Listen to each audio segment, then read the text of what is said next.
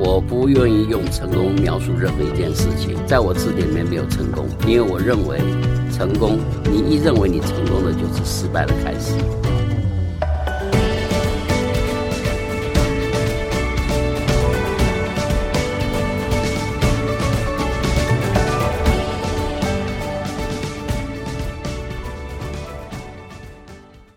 大家好，欢迎来到今天的哈佛人物面对面单元。那这一周呢，我们的 podcast 呢，足谈失败学如何反败为胜哈。那么一年四天呢，我已经分享了好多篇哈佛商业评论上的好文章。那么今天呢，我们的人物面对面单元呢，邀请到真的是一个重量级的贵宾哈，是旺宏电子的创办人兼董事长啊啊吴明球吴董事长来到我们的节目现场。那我先请吴董事长跟各位听众打个招呼。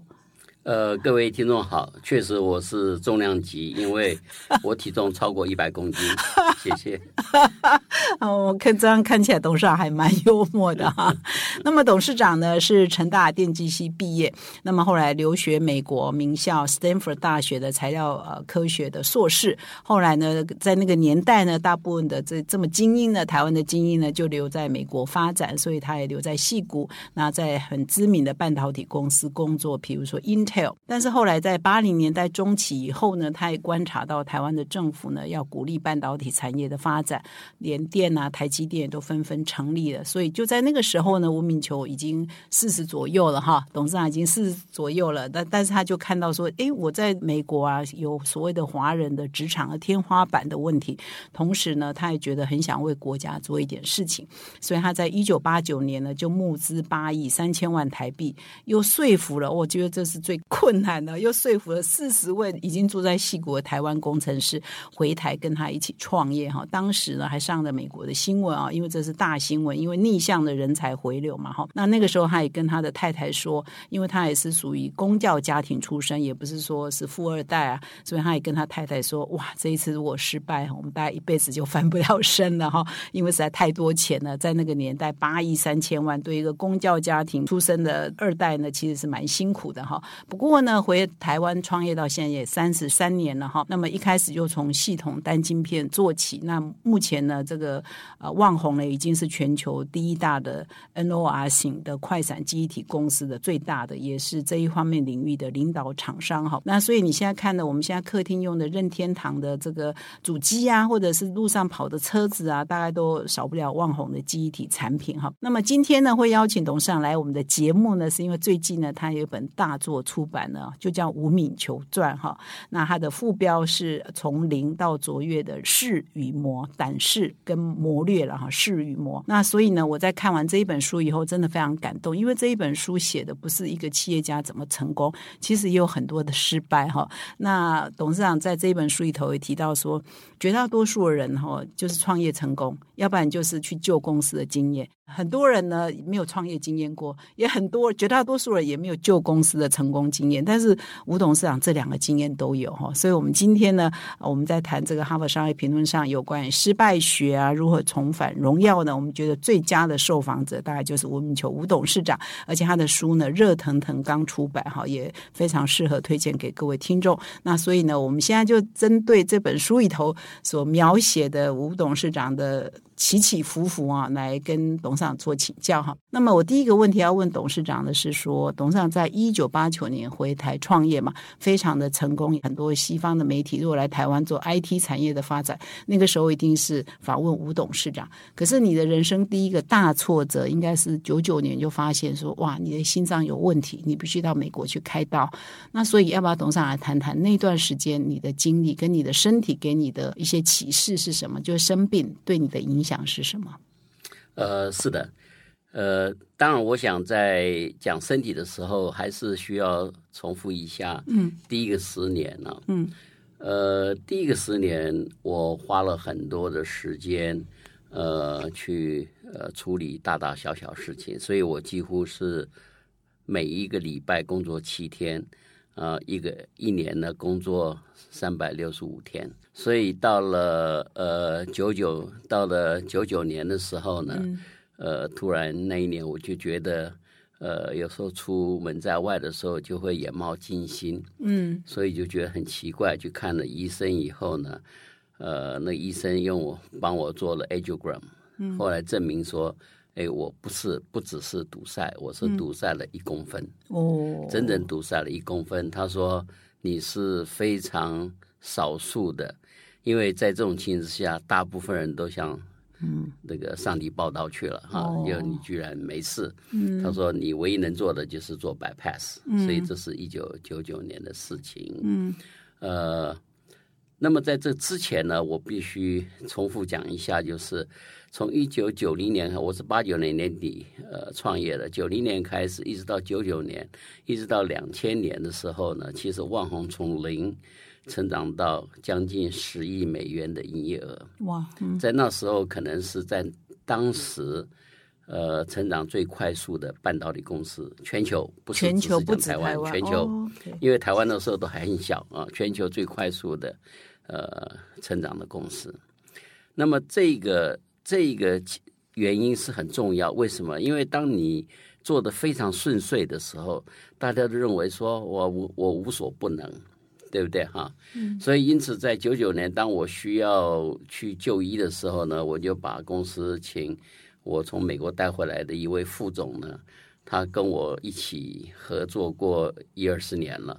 那他是非常好的 designer 啊，呃，所以我就很放心的把这个公司交给他。当然，我就讲了，就是说这个这个我的手术在美国开的时候也很顺顺利，那么也就也是听从医生的嘱咐呢，我需要休息啊，把这个，所以当时我就等于说有点 passively，就是说这个不太管公司的事情。但是到了两千零二年啊，两千零二年呢，到了六月多，突然发现公司要亏五十亿台币。嗯。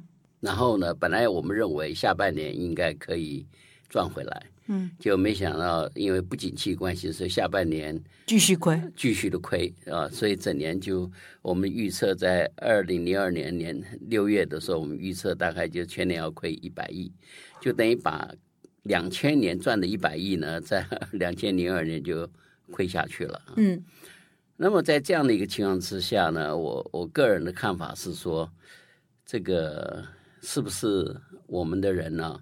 呃，因为前面太顺遂了，嗯所以觉得自己无所不能，嗯啊，所以只要有客人想要的东西，我们都努力的去做，就忘掉了一件事情。所以因此，最后呢，证明就是说，从我生病到二零零二年时候呢，这四年呢，我们投资很多研发经费，但是都没有新产品出来。所以当哦。二零零二年经济不景气的时候啊，所有的东西都跌的时候，我们发现了，哎，我们的产品没有竞争力。嗯嗯嗯。这是当时我们看到的一个、一个现象。嗯。啊，所以这四年让一个很成功的公司差一点，关门。为什么？因为你你投你赚的钱已经都投资掉了，嗯然后你现在又亏钱的时候呢，人都是在所有的优秀人第一个先跑，对不对哈？离职率很高哦，因为因为那个他们因为很聪明嘛，因为这些人都是所有人想要追逐的对象。因为我回来的时候创那个创立公司的时候呢，我几乎 hire 了所有学刚学校毕业的，从头训练。嗯。啊，训练技术、训练设计，嗯，所以在那时候已经几乎有十几年经验的人呢、是非常好用的。因为台湾在过去都是做逆向工程 （reverse engineering），嗯。所以他们没有做 forward design 经验，所以全台湾只有旺宏有 forward design 的经验，嗯，所以这些人一定是被所有人挖角的对象。所以那时候人跑了很多，钱又亏掉了。嗯那这么大的一一个一个 operation，如果没有钱呢，是很难生存的。嗯哦、所以在那时候呢，这个情况是非常危急。董事长，我可不可以请你呃回忆一下说在还没生病以前，万宏最高峰的时候，你觉得最风光、最得意的大概是什么荣景？比如说，你说你营收是十亿美金啊，那对全球成长最快半导体公司，然后你感受那个时候那个成功的光环哈，你感受到的是什么？我我其实我很少会感受到这些了。哦，是吗？啊，因为 因为我觉得做一件事情，呃，只要把它做得好，其实应该是我们该做的嘛，对不对？那么一本到了十亿，后面还有二十亿，还有三十亿啊，是不是？所以你的目标就一直所以往上所。以还有很多的期需要达成，所以对我来讲，这只是一个过程而已。所以你也没有缅怀在哦，我很成功的光环里。那个时候，呃，你上 Fortune 的封面的，对不对？上外文杂志的封 Forbes 的封面 For- Forbes 的九八年封面，我上了 Forbes 的封面，然后到了两千年还是两千一年，我又上了这个 Biz 美国 Biz Week 商业周美国商业周所。以所以这两个其实对我来讲，只不过是反映了我所做的事情啦。嗯其实我不觉得有什么值得大书特书，因为做事情就是希望把它做好。那董事长，那面对低潮的时候，就是二零零二年，你那个时候还住在美国嘛，哈还没回来接。你看到财报，那时候还去开刀之后，你真的都不管事啊？我我开刀之后，其实是在美国住了大概一年了，嗯，然后就回来了。回来以后呢，因为医生要不要太劳累嘛，所以其实我是没有管事，嗯啊，我没有管事。那虽然我还是挂了总经理的头衔，但是我没有没有管事。所以你回来要救公司哈，就是二零零二年决定呃，可能要亏一百亿哈，而且好像最惨的时候，股票从一百零五块跌到剩四块嘛，是的，你那时候要回来救，可是你的身体这样，你怎么赶下来救？因为那更辛苦啊。是的，呃，其实，在那时候我们看到的是在二零零二年的六月底，嗯，看到这样的一个情景之下，我只有付出这样的一个条件了啊，因为我认为。呃，既然公司已经到了这么这么凄惨的境界哈，那我要我我创立的公司，我也不能看它不见，所以我只好挺身而出，呃，要来救它。嗯，但是我知道要救一个公司不容易，因为以前我在美国工作的时候，就看到一些所谓的 turnaround specialist，在美国有这样的一个工职称呢啊，啊，有就是能够这救公司的专家，艾科卡专家。门这样子。哎呀，我看了，我认我就认识几个哈，就是这个当时就认识。那个最有名的一个叫 QT Wiles，OK，、嗯所以那时候呢，那时候我就看到这样的事情以后，我知道要要要把一个公司从几乎要关门要救起来，实在是很不容易的事。所以你有去请教他们吗？还是没有没有？我我都没有，因为因为后来那一位先生其实是呃是很有名，但是后来被关到监牢里啊，面是去了啊，这 OK，个好，那他他当然有他的原因了哈，我们先先不管。嗯，那么但是我就知道说，你要救公司是非常困难的一件事情。那么因此，第一件事我做的其实是说，我要把身体练好。嗯，对，这几年的勒当，以前的刚开始的努力啦，后面生病的时候勒当哈，身体状况可能还不见得很好。嗯，所以那时候我就从决定第一件事情就是先减肥。嗯，啊，先真的真的减肥，我就开始这个用这个那个不不吃这个空 starch 的这样的一种方法。啊那一方面，这个就是三个月不吃空 starch 的啊东西，淀粉都不吃，对，然后然后只是吃肉啦、青菜啦这些东西，真的瘦了吗？有瘦一度吗？一度有瘦，比现比现在瘦吗？呃瘦很多，瘦很多。好，然后那时候呢，这个呃，第一个就是先这样的。那第二个，我是觉得光只是从食物上着手还不够，运动，所以因此我又第二个就是在食物吃的上面呢，我就把碳酸饮料完全戒掉。戒掉，嗯，就是说我从二零零二年到现在啊，嗯二十二年我没有喝过一口的可乐啦。这些东西。OK 就是完全戒掉碳酸饮料，因为里面有有 sugar，嗯，有有 carbon dioxide 这些呢，我就完全拒掉戒戒掉。是。所以第一个是淀粉除掉，那个碳酸饮料戒掉那个碳酸饮料可乐戒掉。了，尤其老美，你在美国住那么久哈，对就然后第三个呢，我就呃运动。嗯所以那时候呢，我就是每天呢想办法运动一个小时，早上一个小时。所以这时候我养成了一个习惯，就是早上三四点起床，然后四点到五点运动，然后五点洗完洗完澡以后呢，就到办公室，然后我一天到十点十一点回家，大概每天就是晚上十点是，你现在是说你零二年回到公司以后那时候零二年的时候就是这样，因为我知道这个要把公司救起来实在是很不容易。为什么？因为第一个人走人走了很多，你可以看到很多优秀的人都跑掉了，嗯，对不对？你怎么劝他没有用，嗯，他认为这个别的公司他有机会，这个在在这公司这个公司也没有机会了，所以从那时候开始呢，我就知道这个工作是非常艰难的。所以你每天睡不到四个小时，你十点十一点回家对对，然后三点半三点多就要起床，对，那时候体力好啊，嗯，那时候才那五十时候在家多岁。运，动又体力好，所以我每天就是这样子做。嗯，我记得有一次那个什么那个财讯还是哪一个杂志或者他们的一个关系杂志说要来访问我，没有接受他们的访问嘛哈。嗯，然后呢，他们的记者就躲在我们办公室后面，晚上我。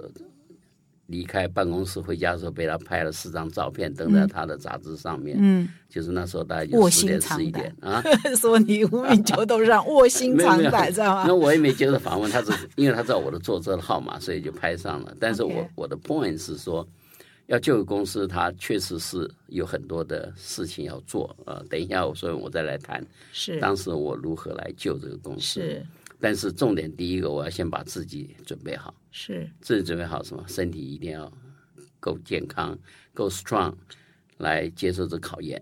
嗯啊，所以这是第一个。那第二个，我认为很重要的地方是什么？就是我发觉，哎，晚上我睡觉没有问题，因为那时候大概任任何人说这公司要准备关门了，这个亏了那么多钱，好像什么时候能够有有有好的转折哈，好像也看不到。嗯，那么这时候我想大多数人可能就睡不着觉了。对，但是晚上我睡得着，为什么？我也不晓得，你反正我有没有吃药哈？完全没吃药哈？没有吃药，然后我就是利用维持身体健康、运动，再加上工作一天，大概也很累，很累所以我就睡得很好。是哎这个我发觉这个很很重要，为什么？因为当你做做这个要把这个公司救回来的时候啊，脑筋要清楚，嗯嗯，脑筋要清楚，所以要睡所以，睡眠一定要够，嗯，对不对？哈？所以这一点我发觉，哎，我这一点我那时候发觉我有一个能耐，嗯，就是说我可以经得起压力，嗯嗯嗯，因为压力其实能够抗压是很重要的，因为往往很多人没办法抗压的时候，就会做一些你不能够理喻的决定，嗯，这是这是很重要哈。嗯，所以那时候我我碰到这个问题的时候呢，所以我第一件事就是先了解到底公司发生了什么事情，因为我并不了解，对不对？所以我就要他们开始准备所有的这个 status，就是说在那时候的 status。嗯，结果发觉一共有我们整个 R&D 的 project 有八十几个。嗯嗯嗯我们人没那么多啊，嗯，所以我就觉得说，第一个，你先帮我把这八十几个 project 先给我按次序排好。你们认为，嗯，他们就是说，我们同事认为说，啊，你到底哪些重要，哪些不重要，你给我排好。是排好以后呢，我我猜想他们认为我我会砍在五十，嗯，你从他们准备的资料你可以看得到。但是呢，我算一算我们的人力，嗯只能支援三十个 project，嗯嗯，所以因此我就砍掉三十。我砍了三十，为什么？因为你做你做一个 R&D project，你不可能是没有人来做嘛，嗯，所以你要有人做，你要把它做得好，你就要给他足够的资源。那我们以我们当时看的资源，我们就只能做三十个，嗯，所以砍掉五十，我砍掉了五十个 project，嗯，那砍掉五十个还还没有结束哦，然后我就开始要把这三十个拿出来，你们每一个人负责那三十 project 的人来跟我说明说，为什这个么你为什么要做这个 project？嗯嗯嗯你的原因在哪里？嗯对不对？嗯然后我就问他了，我说这个 project 五年以后你有没有竞争力？嗯不要跟我讲今天 啊、我问他五年以后你有没有竞争力？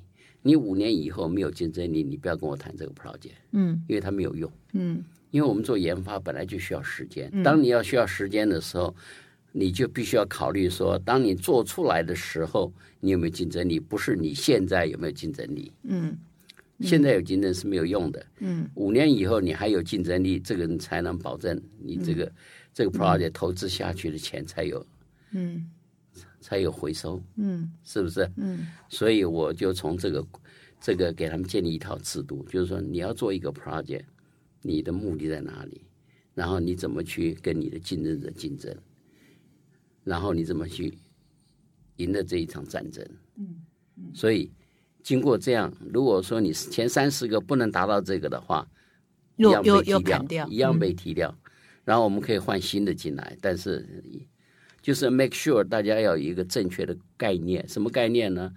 你做一个 project 不是只是为了做一个 project，嗯，而是要做一个 project，你你你能够赢人家，嗯嗯，所以当时我就是这样，嗯，处理的，嗯，可是同仁会不会等你？他不会等你的，因为二零零二年很多人开始走了，那时候我记得那时候有些同事跟我讲说，啊，他的家里面问他说，啊，人家都离开，这公司快垮了，你怎么还没有，还留在那里了？所以这个。是一个压力。那时候离职了多少人？你还记得？反正很多了，我已经不去统计了。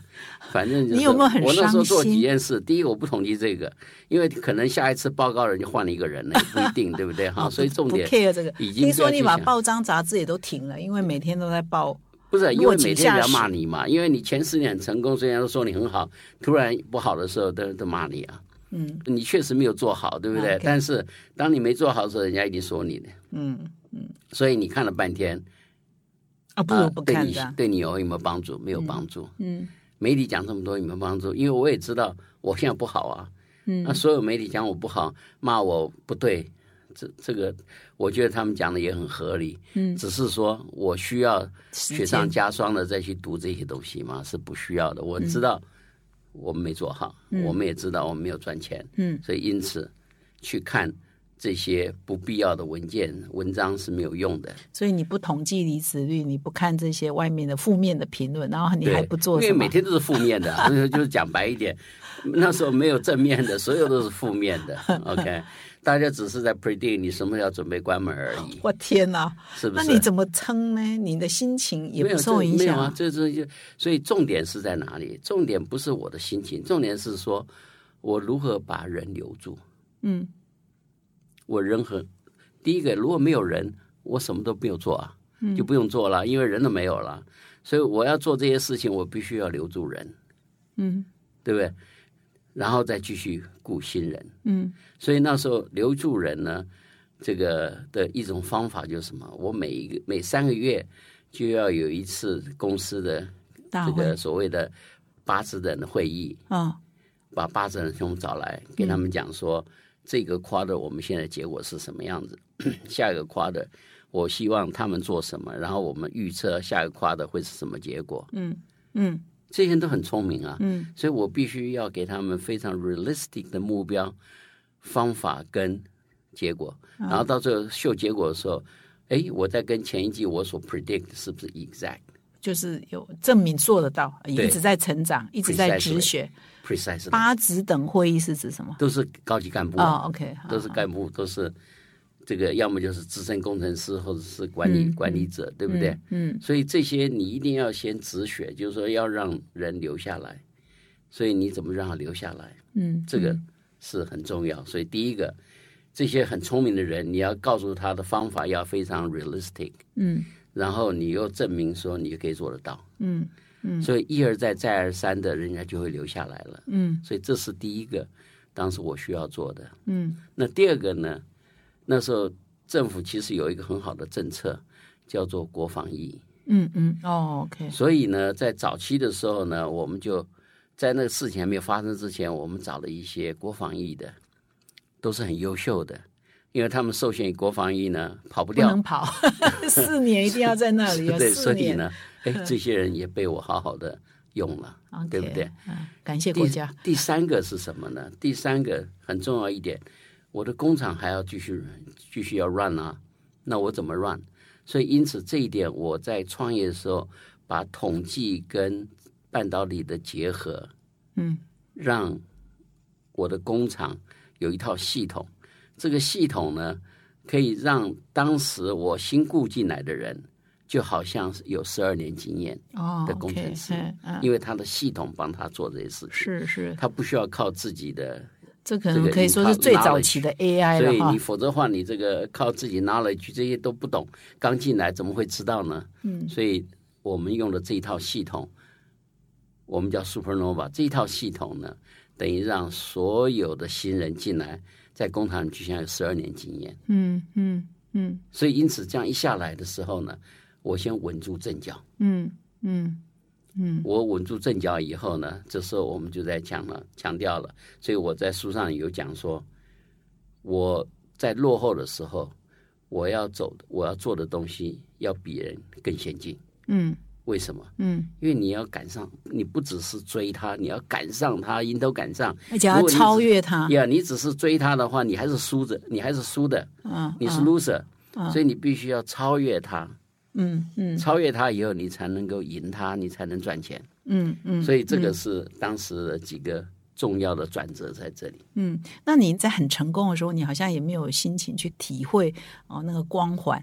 那当你这这几年这么辛苦的时候，你会有时候会自怨自哀吗？怎么搞？怎么怎么搞成这样的？什么？你会你会有这种呃不会啊自我怜悯的心情吗？不会啊，因为我已经讲了哈，我不愿意用成功描述任何一件事情。嗯我曾经在一个经营一个一个管理的杂志是讲说，我说在我字典里面没有成功，嗯因为我认为成功，你一认为你成功的，就是失败的开始，哦，所以是有逻辑的。嗯啊、为什么？嗯当你认为你成功的时候，哈，你通常都会因循这种方式来做事情。嗯哦哦。当你因循一种方式来做事的时候，你可能就会陷入了下一个阶段的陷阱，嗯嗯嗯因为时因为时间时间的一直在进进进步的中间的时候，很多的事情也会在改变，哦 OK 所以你不能老是相信你过去所做的事情是对的，嗯。你必须要了解。在未来的路子里面有没有什么新的 challenge 出现，嗯新的竞争者出现？嗯所以你不能够老是缅怀收购成功，因为嗯那个是不会持久，只不过是证明说在那个当口，哎，说不定让你有一点点好成绩，嗯但是不能够相信这是成功。那我用一个简单例子啊，我用我的方法找到了任天堂，那个是另外一个故事，书上都有写。嗯，我当时怎么找到？但是我找到任天堂之后，要 keep 任天堂不是一件容易的事情。嗯，为什么？因为任天堂是一个非常 demanding 的公司。嗯，他今天为什么能成功这么多年？因为他很 demanding。要求当他很 demanding 的时候，你怎么跟他 work？他很简单，他就说每一世代的产品，你只能卖我这么多钱。嗯嗯譬如三百页，你我只能假设我只能卖它三百页，每一个世代产品就是三百页。那么请问你要怎么去做？嗯那每个世代一定是什么？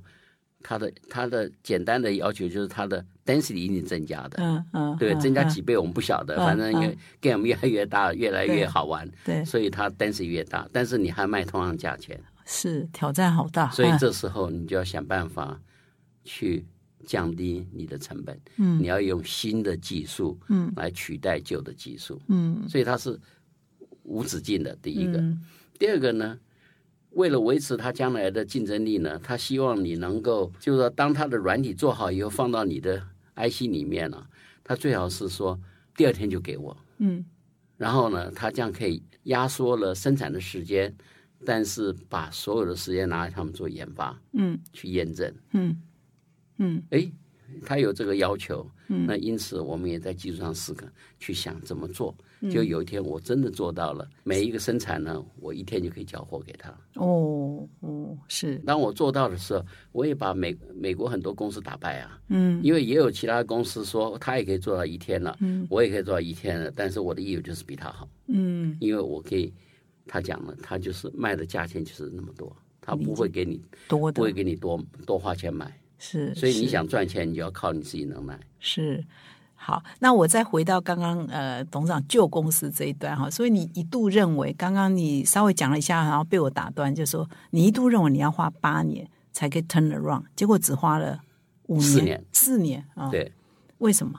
我不晓得，就是我我猜想，因为我用的方法是对的，嗯对不对？因为第一个，我必须要将士用命，让所有的人一起合努力合作。嗯我在讲了，我不可能一个人改变这个公司，嗯我必须要靠所有人一起来做。所以管理的目的就是要怎么去让这些人能够集合在一起，走同一个方向。那董事长，你在二零零六年哈，就二零零二进来就二零零六年就转亏为盈了哦。那一刹那，你有没有感动到哭啊？或团队在一起哭啊，或什么？你们都这么冷静是啊？都对我倒没有，我真的没有，因为 从我的角度，从我们从技术层面看，其实我都可以知道 what's coming。因为技术东西很实很实际的，你怎么去做超超越人家，对不对？所以你看，Jim Collins 分析了很多的这个美国的公司怎么去证明它卓越。嗯，那我们搞 IC 的人不一样，高新里面有一样东西呢，很明显就是技术。嗯，你的 know how。嗯，你的 know how 如果能够赢人家，这就是你能够。想办法变成卓越的一种方法。那董事长，你的你的挑战好像不只有二零零二到二零零六这一段呢啊，好像在二零零六哎，好不容易 turn around 的时候，你还有书上有写一个经营权之争哈。是的。哦，就是说这个历经啊，也一度呢想要抢这个旺宏的经营权，那你的股权又比人家少，这算市场派你这个公司派这个哇？那你怎么有？就是我看董事长都。一一度都心情很平静哈，很成功的时候也没有好像很高潮，很失很这个荡的时候好像也没有很失落。你就是一直保持这种平常心在工作吗？应该这样讲哈。刚刚刚刚这个社长你说到呃，旧的公司有你们大哭一场，我没有啊啊！但是呢，我赢了经营权那一次，我哭了一场。哇，你要不要讲一讲？我哭的原因并不是因为。我有怎么样？因为那一场战争呢，其实以台湾的这个做法来讲，赢得是非常不容易。为什么？因为第一个，我们是工程师，嗯，创立公司我们没有钱，所以我们的股份非常少。嗯，台湾的公司法都是还是以不像美国，美国是一个创业者，他可能 own。一开始就是九十 percent 的股份，嗯，然后慢慢稀释。但是台湾是每一股就十块钱，嗯，作作为一个工程师，你没有这个钱，你就没有股份，嗯。所以虽然你在 run，但是你的股份好像不超过。我从来，我现在还 less than one percent，对不对？哈，从头到尾都是这样，我一一股没卖过，嗯。但是这是台湾的制度，嗯。所以台湾的制度呢，对创业者不利哦。对于一个工程师创业者是。是不 fair 的，理解。为什么？因为第一个，你在被人家 take over 的时候，你公司不能够拿钱出来，嗯，来来对抗，哦，你要靠私人。是。那我们这些工程师没有，是。反倒是这些恶意诟病的人，他所他有所有的钱，他可以打拿他公司的钱出来来买你股票，买你的股条，是做什么事情？我什么都没有，所以在那个时当口下。其实我们几乎没有任何的可以抵抗的抵抗的东西，我们没有没有任何手段可以抵抗。嗯，后来那你怎么会坚决说有把握你可以赢？没有把握，当时真的没有把握。所以这件事情比你二零零二年更挑战了。对对，因为二零零二年说我把管理改善就好。价值，所以他只要 take over，任何人就可以赚到了，是不是？嗯啊，所以 anyway，这个这个事情就是这样发生。嗯，所以因此在那个当口，我必须要用呃一些方法，因为我我没有钱。那时候我我的理解是，所有所有股条的通路商都被对方收走了。嗯，他把所有我的 connection 全部收走了。啊，但是但是呢，这个这个。我最后决定的一件事情，其实是两件事了哈。一方面是希望能够得到一些澳元，嗯，所以呢，这个这时候一个欧洲的做储存的公司，就是 Infineon 的一个子公司，嗯，他那时候总经理呢，recognize 我们呃在研发上是非常不错的，所以他愿意挺而来跟我一起开记者招待会呢。来告诉世界是说，他没有股权，但是他说这家公司是非常好的技术的公司，我们也跟他合作。嗯，那第二个呢，我唯一能做的是说，我要诉诸所有的事情给股东。嗯，因为股东人数多嘛，嗯，对不对哈？所以诉诸股东，所以因此呢，我们就收集了对方的资料呢，就直接，因为我们知道媒体我们也没有也打不赢，嗯，所以我们只有一个办法是买媒体的空间，嗯，就是说这个每一个每一个《工商时报》《经济日报》头版的下面呢半版，嗯，他不登我的，我自己买来我自己登，登广告就对了。我。登广告，所以万红也创造了台湾的另一种方法，就是公司直接用登广告的方式来登了几天？来诉求。我登了两次，？OK，两次那你以后呢内容写什么？啊，你内容写什么？内容当然就是第一一个是讲我们到底在做些什么，第二个一定是讲对方有什么见不得人的事情，嗯，是不是？嗯所以我们就是把这两个登完以后呢，还把它 copy 下来，嗯每一个股东我们都是寄一份给他，嗯嗯嗯，大部分都是小股东嘛。对对嗯我们那因为你可以掌握的是小股东。对，小股东们把他的股条亲自送到公司的了，要证明说这是公司的员工才曾给的了。反正各式各样你能想到的方法，他们都用上。嗯所以小股东全部支持我，他认为我们是可以相信的。前面虽然是有不好，有做的不好，但是我也把它解，也把它问题解决了。嗯公司也开始赚钱了。嗯那时候甚至我已经可以做到我的毛利率达到五十 percent，嗯从负的五十 percent 的毛利率，在四五年之后变成正的五十 percent 十毛利率。哇，一百的哈。所以这个是当时赢的这场战争，完全是靠我们给小股东的诉求。嗯，那你在哪一 moment 哭呢？你是在哪一刻？因为当最后股东会开完以后，我们确定赢了以后，那有很多人看到吗？还是你回到你自己的办公室我只能讲说我有流下两行泪啦？你说什么？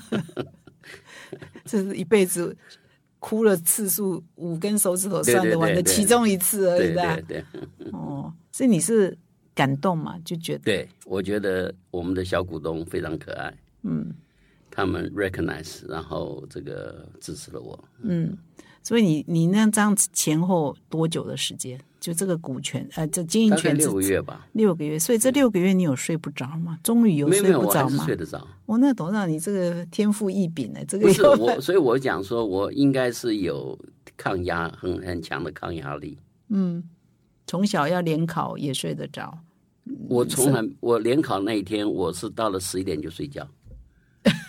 第二天早上，而且我是一个人去去联考的，一般都是父父母母带着小孩小孩子去，对不对？对，没有，我是自己你去的，是走路就到吗？没有骑脚车。骑脚车就到我记得好像我那时候是住在台中市这个北屯那边，然后考场是在不知道是台中女中还是台中市一中，就是在市区，忘记了自由太久了路那边啊，所以我是骑脚车 all the way 到那边去去联考的。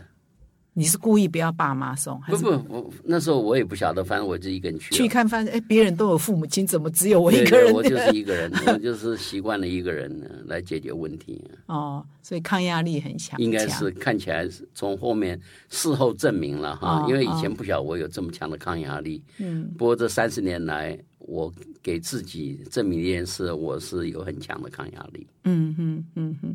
那董事长，你的波折好像不止这样。我开看你的书，发现你是一波又一波的波折。你的第四个挫折，我帮你整理了，就是二零后来好不容易顺了，二零一一年你又决定说要投资十二寸厂，花了很呃八十五亿买了茂德的十二寸厂。之后呢，因为资本投资太多，三百多亿，所以你又有五年呢，很多股东、很多董事也不能谅解，说我又又陷入亏损了哈。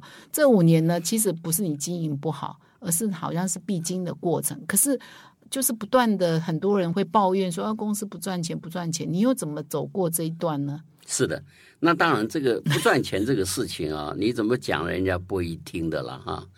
但是回想起来哈，我我我完全理解为什么呢？因为在第一个十年里面，呃，在我书里面有提到一个，我们跟台积有一个 Fabco deal，嗯，跟台积，嗯，那这个故事是什么呢？就是台积当时要盖一个八寸厂的时候呢，其实我就找他们的总经理 Don Bruce 讲说，你这个盖厂的过程啊，完了以后你要再做市场开发，然后再去找客户，所以可能需要从头到尾四到四到五年的时间，你才有机会 break even。所以因此当时我就给他提出一个 proposal，如果你把设备，你你你拿钱出来买了设备放到我的工厂里面，我帮你 run，这个三年以后呢，你累积了很多的客户，等你的八寸厂 ready 的时候，你就把这些客户都带回去了。嗯这时候你的量就会很大，然后你就不会亏钱，你马上赚钱。所以这一个方法，其实我就是用这个方法去诉求，去跟台积电谈的，他们也同意了。所以这个意思是说，当我做十二寸厂的时候，因为我这个八寸厂，我没有十二寸厂，所以我要做十二寸厂的时候，我必须 realize 我需要时间去 develop 新的制程，我需要时间 develop 新的产品，我还要再花时间去被客户采用，所以因此那个新厂要做适合这个这个投资的这样的一个产品呢，需要五年以后。嗯那这这时间怎么办？你一定亏钱。嗯，所以这个是当时我们我没有机会 duplicate，就是说我我没办法找到一个十二寸厂，当时我来做这个事情，做我的事情。嗯嗯所以这个我认为是对我来讲是说我们已经知道会发生的。我如何只是我唯一能做的是说我如何去减少 financial 的 setback。嗯嗯那当时怎么做呢？就是说我把任天堂的制程从八寸呢，嗯，先移植到十二寸，嗯但是八寸的设备便宜，十二寸设备贵，嗯，所以我移过来以后呢，我还是没有办法弥补中间的差距，嗯，再加上如果任天堂生意又在那时候又不好的时候，双重打击，所以这两个加在一起，所以我们知道它是会亏钱的，嗯但是等到只要把我的产品、我的技术十二寸技术一做出来，一放上去，把量放大，我就赚钱回来了。嗯嗯，所以这也是又五年嘛哈，四五年。不是，它是因为过程大概就四五年，从盖厂到真正赚钱，大概就中间有三年的时间。因为盖厂那两年我们很清楚，它不会影响对，后面的三年，是是大概是是是这样。所以你有没有很烦啊？这些人怎么怎么讲都讲不通？我已经告诉你，再过三哎哦三年就好了，你们干嘛一直吵呢？你有没有觉得 很 lonely 啊？这有的时候说，没有关系啦，这个这个哈，天下事就是这样。所有的人看你赚钱了，他就说你很厉害；当你亏钱的时候，你就很你就被他骂到不行，对不对哈？嗯所以这一点其实也让我学习到一件事情嗯：low key，要 low key。为什么？因为每一个人他的一生里面哈，你不可能永远在高顶，你一定有高有低，有高有低。如果你不学习 low key，说意思是说，你终有一天你一定会跟别人一样，大家都都准备退休了，或者是从此不是知名人士，或者你失败了，你不会有那么大的一个压力，说哇，这失败了以后你怎么怎么混，见不得人了什么？所以假设我没有人认识我的话呢，我也没有见不得人的问题啊，是不是？现在大家都认识你啊。low key 是要怎么个 low key？就你明明就是这么一个上市公司的董事长，你要出来说明一些事情，你很难 low key 啊，以你的角色。其其实我你看，我们我讲的通常都是很简单的，只是纯粹就我实际的 financial number 说明而已，我从来不会去预测说将来会是什么样子的。所以我尽量希望的是说，我不要是他们的焦点就可以了。嗯嗯嗯，所以这一段好像你又连到说最近啊，就是二零二一年年底，你又提了一个四百多亿的投资扩大投资案是的。那上一次的经验有没有让你这一次做一些修正？因为那一次没有修正没有修正。但是知道怎么做。我跟你讲了嘛，我在做上市投资的时候，是因为没有十二寸厂。嗯，这时候我有十二寸厂了，所以我在做新的投资，我一定是把制成新的制成新的产品 ready 了，我才去投资。嗯，换句话说，这个设备只要一装上去，它就可以产生 impact 才才是。所以这个这一次不会有上次的问题啊、所以不会有几年的这个亏损，不会所以又学到一个 lesson。所以每一次是不是董事长也都学到一些 lesson，然后有留在公司的管理圣经里头的 milestone，比如说第一次、第二次、第三次，是不是有这样整？也没有，但是大家都知道嘛，走过这个就知道了，所以我就很清楚告诉他说，这一次的十二场 extra 的投资呢，他们必须要对于财务的回收部分做了仔细的评估以后才能投资。嗯嗯嗯，董事长，就我们聊到现在，我有一个小小的心得，就是说，其实你一路走来啊，其实也常常忍受别人对你的不了解嘛，哈。所以呢，我看你的书里头也有提到，就其实你的个性也是很刚毅的哦，也是很独立，也是很冲嘛，哈。可是呢，常常有时候就有一些挫折，所以你说你很多时候都在忍。哦，你要不要谈一谈？你怎很多时候都在忍，所以其实也不是那么释怀，而是刻意忍，是吗？没有，应该这样讲了。这个释怀不释怀不重要，嗯，但是呢，有些事情你还是要学会忍，嗯，忍其实是对内对外都很重要，不是只有对外而已，嗯，因为对外呢，外面人不晓得你在做什么，嗯，我也不适合去跟别人讲，所以因此呢。外面怎么讲，你只有忍一忍。嗯，等到你真正能交卷的时候再说。但是一般人都不会记得他当时讲了什么，所以他讲说：“哦，这个景气又好了，所以你今天旺红又赚钱了。”嗯，所以经常把旺红的赚钱跟景气连在一起，搭上关系。啊，景气确实是 impact 有影响的。嗯，但是呢，我们现在做很多事情。是，其实跟景气并没有绝对的关系。嗯嗯，所以你的忍是怎么个忍法？意思说你就棒欲随他，就是人外界的。重点是我要怎么做，我何必跟这些人讲干什么呢？嗯，因为我跟这些人讲，也等于跟我的竞争者讲，对我不划算嘛，不是吗？哦，这个我要做什么什么呃，对啊，我做做了再说嘛。但是做了以后，人家一定都说啊，你因为经济关系也很好啊，对我来讲没什么关系，我干嘛要经济？我讲一个简单例子啊，今年我得了总统的创新奖，但是我用的东西是我三十三年前以前创造出来的，S Nova，S Nova 那个观念。嗯，我也跟听众补充一下，S Nova 也是去年呢这个吴敏球董事长得我们哈佛商业评论第一届数位转型顶格奖的这个领袖奖哈，也是谢谢董事长。是的，嗯，但是那个是我三十三三年前弄的，对，就开始，我也没有跟人家讲，外面讲都没有讲，嗯，因为这是一个非常重要的 innovation 呢，嗯，我宁可留在自己内部，不要去。人家问我说：“你要不要拿出去卖？”我也不要拿拿出去卖。嗯嗯嗯，所以哦，今年的种种创新奖是就是这一个。哦，但是我没有 keep very low profile，我也不要到外面去跟人家讲，嗯，只是说现在。到了一个程度，我这个已经领先人很多了。以后我说我总要给自己平反一下，所以才去申请了这个这个哈佛的这个顶格奖啦，申请了这个总统创新奖，这个总统的创新奖申请。所以深的呢，好像大家报道我的比较多了。但是重点是什么？Innovation 不是一个短期的，它是一个非常长期的努力。嗯嗯，所以我刚刚讲。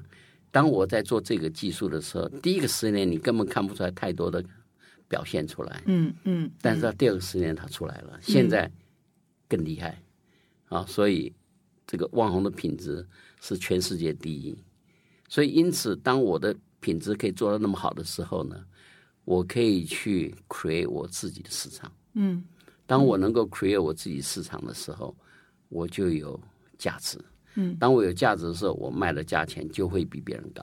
嗯，所以这个是现在这个经过三十年努力以后，大家看到说，哎，好像我们跟一般的竞争者有点不太一样了。所以我们慢慢要显显现出来，我们确实会不一样。所以是未来的五年啊、十年啊，董事长都布局不好了。对，嗯，而且大家一定会 shock，因为什么？我们有很多非常好的东西会出来。嗯嗯，非常好的。可以预告，可以透露一点吗？没有啊，这个这个有时候这个我们法说会都有提到了，但重点是什么？重点是说我今天能够产生一个新的产品、新的技术，是全世界大家都要的。嗯，这才是重点，别人没有，而且别人做不出来。嗯嗯，因为专利也在手上，技术在手上，我可以把市场也掌握在手上。那董事长，其实你的经营风格跟很多企业、台湾的很多企业家有蛮大差异的。比如说，你几乎都不应酬嘛，哈。比如说董事长现在都是还是自己一个人，蛮独立的。就当年自己一个人去联考，现在其实董事长也都常常单枪匹马就参加很多的会议哈，也不太需要特助啊什么的哈。然后董事长，你到现你觉得你的管理啊，或者你呃做事的方法，大概是有什么坚持？是一定要这样做，或者你的习惯是怎样？呃，第一个，我觉得我自己真的是蛮笨的啦，啊，因为我知道国内很多人他们做的这些事情，我大概都了解，嗯，呃，我我我也不会去做这种事情，所以我就觉得我很笨，嗯，然后我做了很多的事情呢，别人也不愿意花钱去做的，因为大部分人认为花钱要为自己，哪有一个人老是花钱为别人的，对不对？所以像我们花很多钱都是为别人，比如说做捐给科学奖啦，哎。或者是这个金系奖啦，嗯那、我们花那么多钱就训练了很多人，不是不是到万宏来上班的，嗯，是不是？嗯那从人来武康是笨蛋一个，对不对？嗯，钱钱放在自己口袋多好，干嘛要拿出去给人家玩呢？所以没有自己的享受。对，所以有说我买个豪宅来享受嗯不是在我自己，因为我们能吃的、能喝的、能穿的就那么多。嗯 越吃越少。我我 我虽然赚的钱比他们少很多，但是我还是让自己的生活啦，呃，可以过得一样的舒适，对不对？嗯所以就好了，就不需要去去想这些事情。嗯所以反而是说，我们这一生能够替这个世界、替这个社会、替这个国家，或替我们一些周遭的同事朋友，能够提供什么样的一个成绩给他们。嗯所以我现在看的是一种成就感，而不是去想办法赚钱而已。今天如果我能够能够跟同事们合作，产生一个新的 know how，这个新的 know how 可以帮全世界人产生一个新的应用，这不是一件很好的事吗？嗯，所以董事长，你的这这一段话就反映出你的人生的价值观嘛。是的你刚刚提到说你很笨，就别人都会做的事情你不会做，比如说你从来不炒做股票，你从来好像到目前为止创业三十三年没有卖过一张万红的股票。最近卖了一百张，这这一百张什么呢？是我捐给成大电机系，OK，不是不是为我自己，我是捐出去的，所以非处理了一百张给成大电机系。那据我了解，董事长还住在靠近公司附近的对，的住在园区宿舍里面。宿舍，而不是某某豪宅哈。所以你讲的笨是指这个嘛？就是别人的人生的享受。其实董事长作为一个这么成功的创业家，你也没有人生追求这些享受过，富个人富裕过都没有。所以你说这个是个人笨。应该是这样吧？所以那但是另外一方面，可以董事长可以再讲完整一点。事实上，我们也非常佩服董事长是说做很多的人才的培育哈，包括说我就比较了解是你是成大毕业，所以你也要计划十年捐十亿哦。给成大哈，另外你给交大、清大也都有一些呃捐助培养学生的计划。董事长要不要来谈谈你为什么要做这个事？呃，我想至少万红三十多年来的经验啊，认为把人培养好是对企业最好的一种做法。那么，我认为，呃，万红能够把统计跟半导体结合在一起，呃，做得非常成功呢，这给我一个启发。而这个启发呢，我们可以看到是说，你让一个人有不同的专业专长在一起，一定他可以 trigger 了更多新的想法。所以，如何去训练一个一个人呢？我认为能够透过这样的一个做法会是比较好，因为现在现有的一些学院啊系，他的老师都是很固定的，都已经在那边待很久的。那么，只有透过一个新的方法、新的学院呢，能够找到新的教授。一起合作，再把新的理念教给学生，这才有比较好的做法。所以，因此我也跟成大的苏校长谈过以后呢，我认为这一部分只要他愿意，我们可以一起来合作。所以他也很愿意，所以成立了一个闽球智慧运算学院，就是希望在这个学院里面建立了一个 computing 的 know how 加上一个 mathematics 的 know how。嗯嗯嗯，然后这两个 know how，当然你说数学有没有数学系有啊？这个这个这个 computing 有没有电机系有啊？但是要把这两个接在一起，走到一个新的领域里面去，去这个大概用这个方法可能会是比较好。而我希望透过这样的一个方法呢，去到海外找到很优秀的老师，然后来带动了这样的一个启动，因为台湾这方面都比较缺，嗯嗯，所以你只有透过到国际上找到最优秀的教授来台湾教，才能提升台湾学生的素质。嗯，所以我认为我们已经七十多岁了，活不了多久了。将来台湾是要靠年轻人去打天下，不是我们了。我们只能提供一个环境，让年轻人学到的新的 idea，然后去创造更 powerful 的一个 technology，这这才有竞争力。所以，为什么我愿意这样做的原因在这里。嗯嗯，好，我们的访问也慢慢接近尾声了哈。再来补充，就是在你的《五米球传》里头提到说，你的一直很坚持的两个经营的特质，一个是你面对问题呢是非常冷静的，第二就是说面对挑战也是非常非常有毅力的哈。这非常困难呢，你你怎么可以坚持这两种特质下来？没有这个东西，就是你要相信一件事情，你的竞争是是永无止境的，人家不等你。你两千零二年的经验给我一个很大的教训，就是就是你竞争者不会给你 any mercy，嗯，所以你必须要超越你的你的竞争者。所以当人人家说 cannot do it 的时候，你说 yes you can，你就是要做。所以站在我的立场，我是要坚持做对的事情。所谓对的事情是说。五年以后，你仍然能够跟人家竞争。嗯，十年以后，你这新产品一定会 dominate 整个市场。嗯，这个才是叫做对的事情。嗯，说因为以前从小的时候，我就学习了去解决问题。嗯，我碰到问题很多的。嗯，哦，所以创业之前也是很多。我就不是只是从小开始，我就 譬如说我从小的时候，我在念中念大学的时候，我没钱吃饭怎么办？哦。也有过这样，也有过这样哦，是哦，对啊，嗯，怎么办？家教没有啊，那时候我连家教都想办法去解决这些这些事情呢，打工也没有啊，成绩变很好，有奖学金，靠借钱呢，正好有一个我 roommate 可以借钱给我，对不对？然后呢，我当兵的时候前四五个月，从七月到到十一月五个月的薪水，我一分原封不动还给我同学，哦。怎么爸爸没给你生活费呢？没有啊，那没有那么好啊。那个爸爸这个当当高中老师哪有钱啊？哦，OK，所以从小就会想办法解决问题。对，只是说那是小问题。现在这个是这么多的员工，但是一个习惯。嗯，所以就是说我不会去自怨自哀之类的，没有用。嗯，因为没有人会帮你的忙。嗯。董事长，你希望读者用什么？你这一本书，你最希望他们看了你的书可以学到什么？我觉得哈，这个看书的目的哈，是要从间里面找到一些 key concept。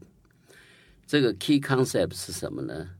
是我们希望这些人呢，能够把眼光放到很远，嗯，然后呢，想办法自己寻找。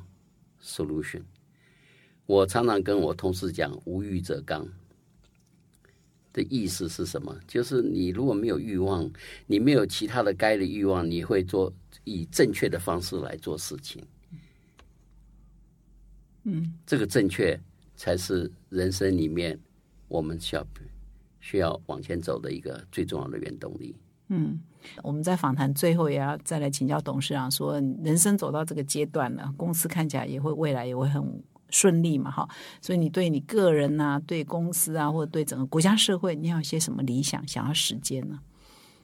我只是认为是说，我现在还有一点点精力，可以做一点对别人有帮助的事情，挺好的。嗯嗯。那我们今天呢，真的非常感谢董事长可以抽空到我们的哈佛人物面对面的单元，跟听众做这么啊这么详细的一些整个创业历程，以及整个怎么走过一些挫折的一些经验了哈。所以我们一般看很多创业家或者是很多企业家，都只看到风光的那一面，他成功的那一面，其实他们背后也都付出了很多的心血，甚至当他失败跌跤的时候，也要靠自己。站起来哈，其实也没有什么傲远，甚至很多人都还会落井下石的也蛮多。或媒体我们都看热闹，我们媒体要自我检讨一下哈。那最后呢，我们看董事长还有没有什么要跟各位听众补充的，或者是最后给我们做个结论？今天的访谈，我创业的细节就看书吧。好，那我们呢，各位听众一定要去记得买这本书来看，你一定会收获很多。那感谢你的收听啊，我们下个礼拜再见。